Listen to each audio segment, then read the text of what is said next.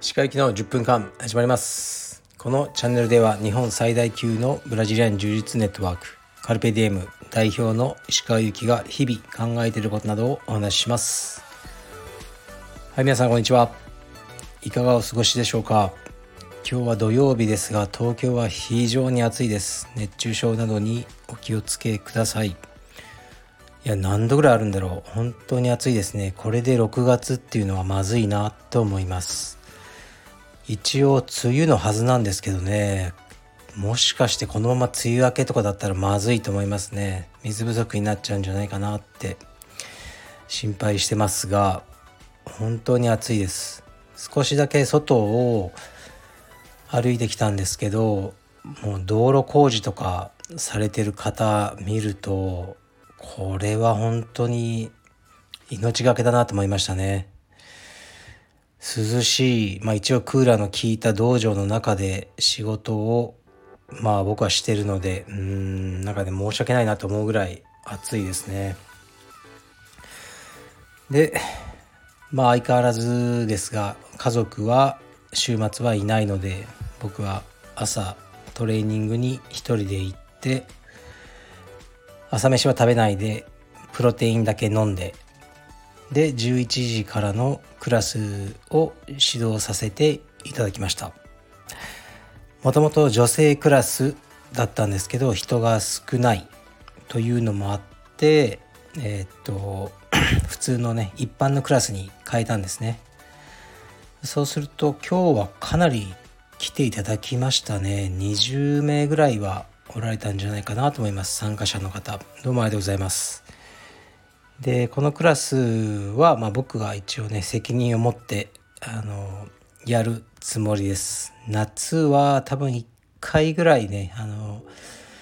指導できない日があるかなと思いますね。でこのクラスを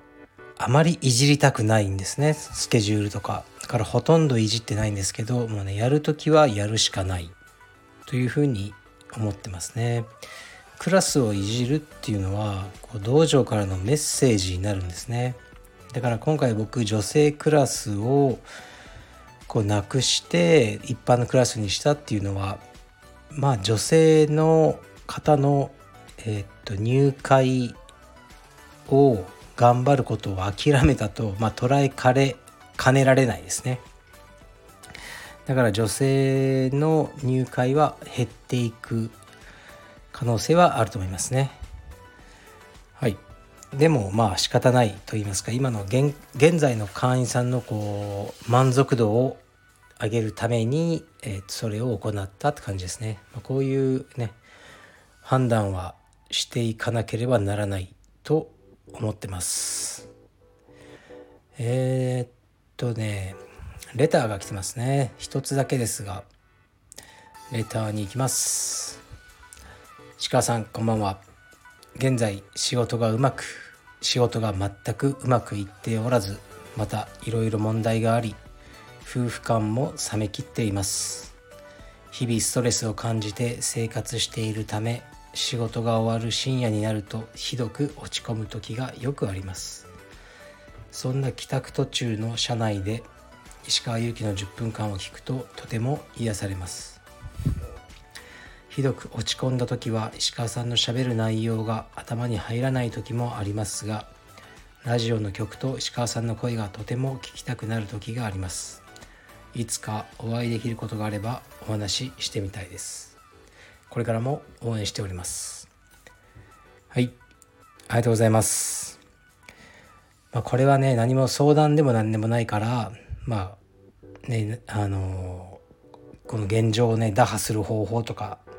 僕が提案することもないと思うんですけど、まあ、こういう方いっぱいいるのかなと思いますね。うーん、まあ、読むのが辛いですがそういう時もあるんじゃないかなって思うしかない気がしますね。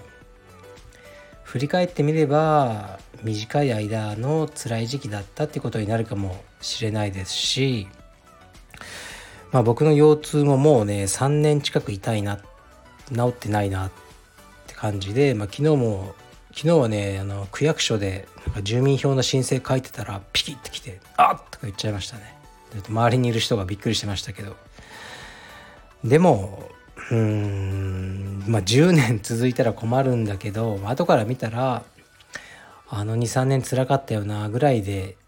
済むんじゃないかなと思ってますね。でねえまあ僕からするとうんまあ、こういう悩みは皆さん、ね、どっかしら、ね、人生のどっかの時期ではあるんじゃないかなと思いますね。でもこういう時期こそね、まあ、変な気を起こしたりさらにね事態を悪化させたりすることなくもう粛々と毎日を生きていくしかないんじゃないかなと思いますね。はい。で、まあ僕のね、このラジオが暇つぶしになればいいかなと思いますし、僕はなるべくポジティブな僕でいようと思ってますねこのラジオでは。まあ、弱音を吐くこともあるかもしれませんがこうなるべくねみんなが元気になるようなものにしたいなと思っています。はい。まあ、いつかお会いできる時があればお話ししてみたいです。はい。いつでもいいですよ。あの暇です僕は。まあでもね僕はあまりね美化してほしくないなとも思うんですね。どうしてもこのラジオとかっていいことしか言わないじゃないですか。悪いこと言っても仕方ないから。となると、西川さん素晴らしい人なんじゃないかとか、こうね、言われ始めてしまうと僕も生きづらくなるので、たまにはもう自らでね、自分がクソ野郎だというエピソードも披露せねばなと思ってますね。まあ、クソ野郎というと、うん、ジャン・ジャック・ルソーって分かりますよね。あの啓蒙なんですか啓蒙思想っていうんですかね啓蒙思想家でまあ有名ですよねあのうんまあ現代のこう教育学の基礎になったような人でこうねあのそれまではもう子供が子供ってほぼ人権がなかったんですね。まあ日本でもそうですよね。江戸時代とかはね7歳まではねもう死んでも葬式しないとかまあ多分仕方なかったんですね。もう人がもうバンバン死ぬ社会。特に子供とかねもうどんどん死んじゃうから生き残ったやつだけ面倒見ようっていうようなメンタルだったと思うんですね。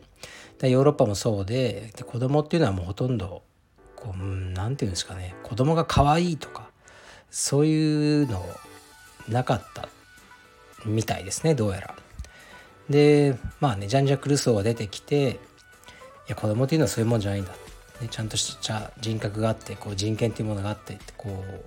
教育学の基礎を作っていった人ですごい、ね、そこだけ聞くとすごいねいい人っていうか、ね、素晴らしい人なんですけどまあこれも有名な話なんですけど彼は自分の子供5人を全部捨ててんですよね。まあ、捨ててこうなんか捨て子の施設みたいのにもうなんかぶち込んでるんですよねほとんど何の愛情もなく。っていうのもあってだからこうねその人がこう書いてる本とか言ってることだけで判断すると本当はどんな人かわからないなとは思いますね。まあでもルソーに関してはその子供をね全部その捨てちゃった後にこういろいろ活動を始めてるのでその自分が子供を全然愛せなかった反省とかそういうのもあってえー、っとねあの、まあ、教育学の方に行ったんじゃないかとかも言われてますけどまあ現代だと絶対許されないですよね。お前が教育語ってんじゃねえよって言われてまあ終わり